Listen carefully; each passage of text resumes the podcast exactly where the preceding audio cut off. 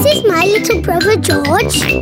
This is Mummy Pig. And this is Daddy Pig. Peppa Pig. The library. It is bedtime.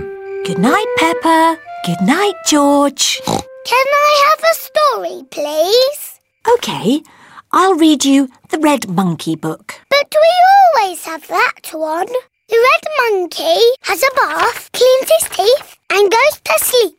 Uh, yes, that is what happens. Can we choose another story?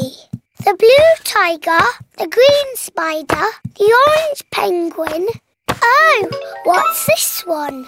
The Wonderful World of Concrete. I've been looking for that. Is it your book, Daddy? It's a book I borrowed from the library. What's a library? It's a place you borrow books from, and when you've finished reading them, you take them back. But Daddy Pig has forgotten to take this book back. I have had it for rather a long time. Never mind, you can take it back tomorrow. But now it's bedtime. After Daddy reads this story. It's not much of a story, Pepper. Please read it, Daddy. Okay. the wonderful world of concrete.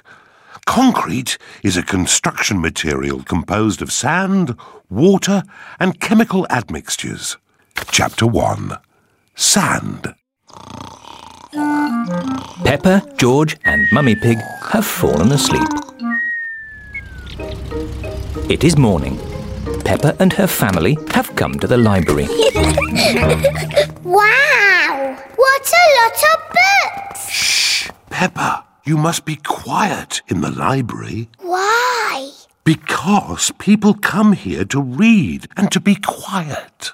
Next, please. Miss Rabbit is the librarian. Hello, Mummy Pig. Are you returning these books? Yes, Miss Rabbit. Right, you are.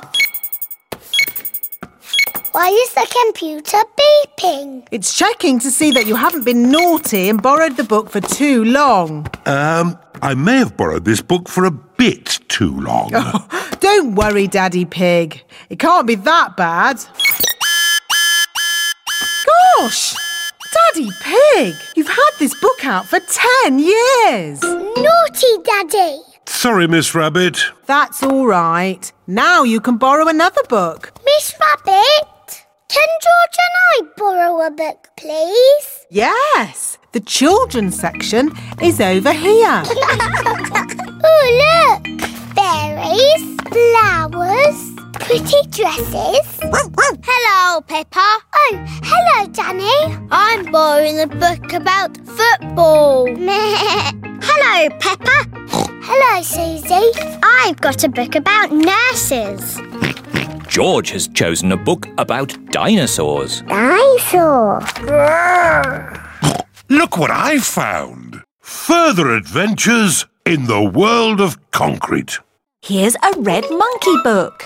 Not the red monkey book. It's boring. But this is a different story. It might be more fun. I bet it's not. Once upon a time, there was a red monkey. he had a bath, cleaned his teeth, and went to bed. No, he jumped in a space rocket and went to the moon. He had a picnic with a dinosaur, and swam under the sea, and climbed the highest mountain. That was a busy day.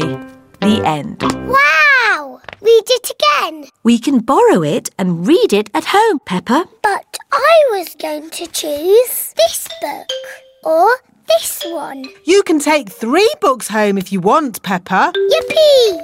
but you must remember to bring them back on time. Yes, Miss Rabbit. And you must remember to bring your book back too, Daddy Pig. I'll make sure Daddy remembers. Yes, Pepper, I'm sure you will. Hoo hoo!